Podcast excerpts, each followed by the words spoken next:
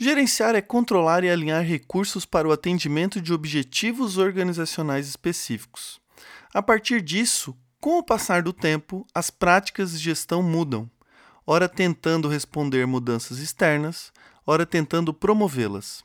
Porém, a pergunta que fica é: como as empresas inovam seus processos de gestão? E é isso que vamos explorar aqui. Eu sou Leonardo Anésio e esse é o Inovação Explicada.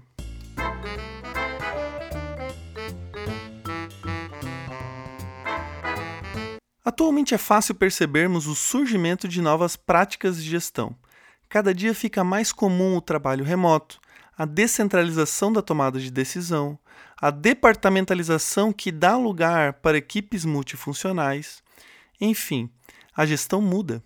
E precisa mudar pelo simples fato de que determinadas práticas deixam de fazer sentido com o tempo. Essa mudança geralmente é motivada pela redução de custo, o que também entra a maior performance de maneira em geral. Assim, a invenção e implementação de uma nova prática, processo, estrutura ou técnica que se destina a atingir determinados objetivos organizacionais chamaremos aqui de inovação gerencial. A partir disso, podemos imaginar a importância do tema para as empresas. Porém, ainda a maioria das empresas não possuem um processo formal para fomentar a inovação nas práticas de gestão. O que, por outro lado, reforça a relevância da nossa pergunta: como as empresas inovam seus processos de gestão? Como ela acontece? Como inicia? E quem é envolvido no processo? Para compreender o processo, é necessário primeiro pensarmos sobre o conceito. Inovação gerencial é a implementação de novas práticas, processos e estruturas gerenciais que representam um afastamento significativo das normas atuais. Mas agora vamos por parte. Novas práticas significam uma alteração no conjunto de ações e atitudes que a empresa realiza para tentar atender suas necessidades de gerenciamento organizacional. Novos processos, por sua vez, significa alterar totalmente ou em parte uma sequência de atividades realizadas para atingir algum objetivo. Então, basicamente, o processo é a definição de como as ações e as atitudes geram os resultados organizacionais. Por fim, temos as estruturas gerenciais, que em grande medida é como as empresas se organizam como a tomada de decisão ocorre e quais os níveis de poder dentro da empresa.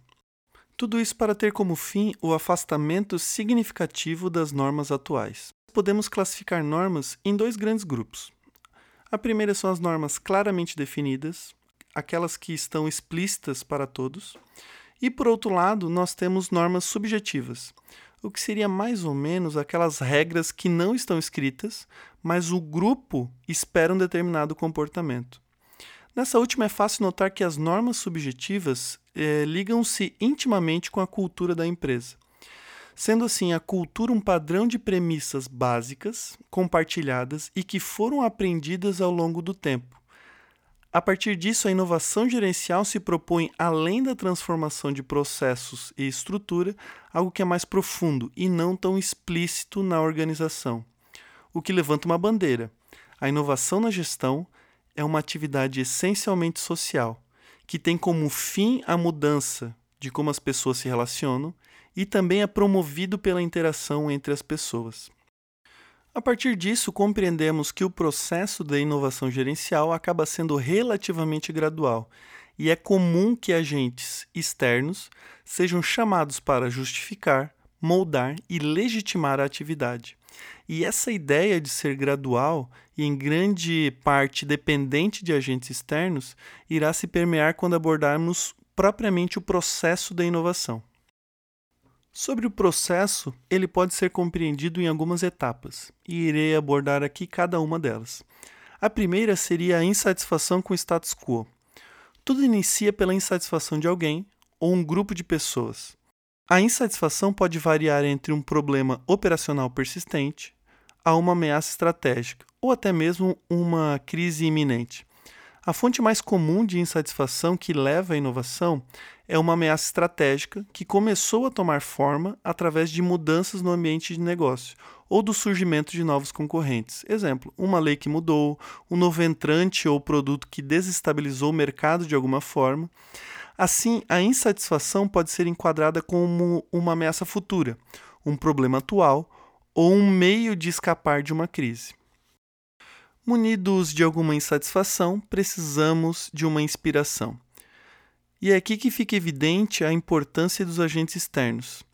Uma vez eu vi a frase que é a seguinte: quem menos sabe da água é o peixe. E eu acho que ela faz muito sentido aqui, porque é improvável que a inspiração para novas ideias venha do setor atual da empresa, e muito menos provável ainda que venha de dentro dela. Uma boa ideia, ela surge a partir de ideias menores, que vão tomando forma. E ter inspirações de fora da área da empresa pode ajudar muito nesse sentido. Passando as etapas de insatisfação e inspiração, precisamos da invenção. E se você acha que a invenção precisa de um momento eureka, hum, pode esquecer. Aqui o processo de criação é iterativa e gradual. Iterativa no sentido de abordar os elementos dos problemas várias vezes. Gradual quando a cada nova vez adiciona-se um novo elemento, uma nova perspectiva à sua invenção. Na etapa seguinte, precisamos validar a sua invenção. Aqui você já tem uma ideia de como mudar uma prática gerencial. Talvez até tenha um processo desenhado, um framework, enfim. Porém, você precisa validar a sua ideia. Primeiro internamente e segundo externamente. Lembre-se que o processo é gradual, então não queira mudar o mundo de uma vez só. Escolha uma situação controlada de início e vá adicionando novos envolvidos com o tempo. Envolva diferentes atores e valide a sua ideia tanto na perspectiva teórica quanto prática. Teórica no sentido de pedir a opinião de atores da universidade, consultores e tantos outros que possam contribuir baseado na sua experiência com o tema. No sentido prático, resolva um problema pequeno de início, crie indicadores que possam demonstrar a performance da nova prática e continue melhorando. Para validar a ideia dentro da organização, é necessário um defensor claro e que ele possa impulsionar e influenciar a adoção da ideia. A partir de uma influente parte interessada, a nova ideia ganha credibilidade, e as conquistas iniciais são importantes para fornecer evidências de que a inovação é sólida. Por fim, é preciso difundir a ideia para outras empresas. Compartilhar a boa prática pode ajudar no desenvolvimento.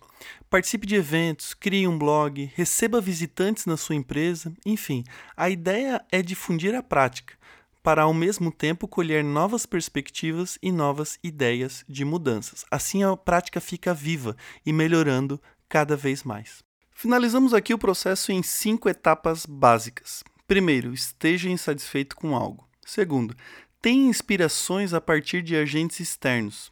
Depois, invente gradualmente e de forma iterativa. Valide suas ideias tanto de forma teórica quanto prática e, por último, compartilhe a prática com a comunidade em geral. A partir da compreensão do processo, podemos criar mecanismos para acelerar o desenvolvimento de inovações gerenciais. Separei aqui quatro grandes ideias. Primeiro, crie uma cultura de questionamento e solução de problemas.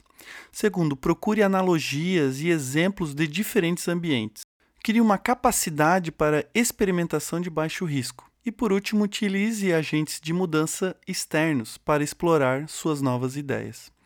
A história mostra que a inovação gerencial tem sido um fator essencial para a vantagem competitiva de muitas empresas.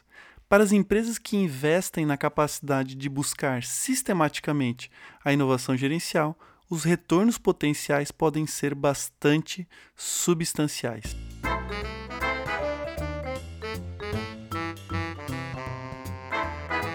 E esse foi o artigo Como a Inovação Gerencial Acontece, escrito em 2006, por meio de uma perspectiva histórica das principais inovações na área da gestão. Os autores eh, identificaram as etapas do processo de inovação e também descreveram como acelerar esse processo.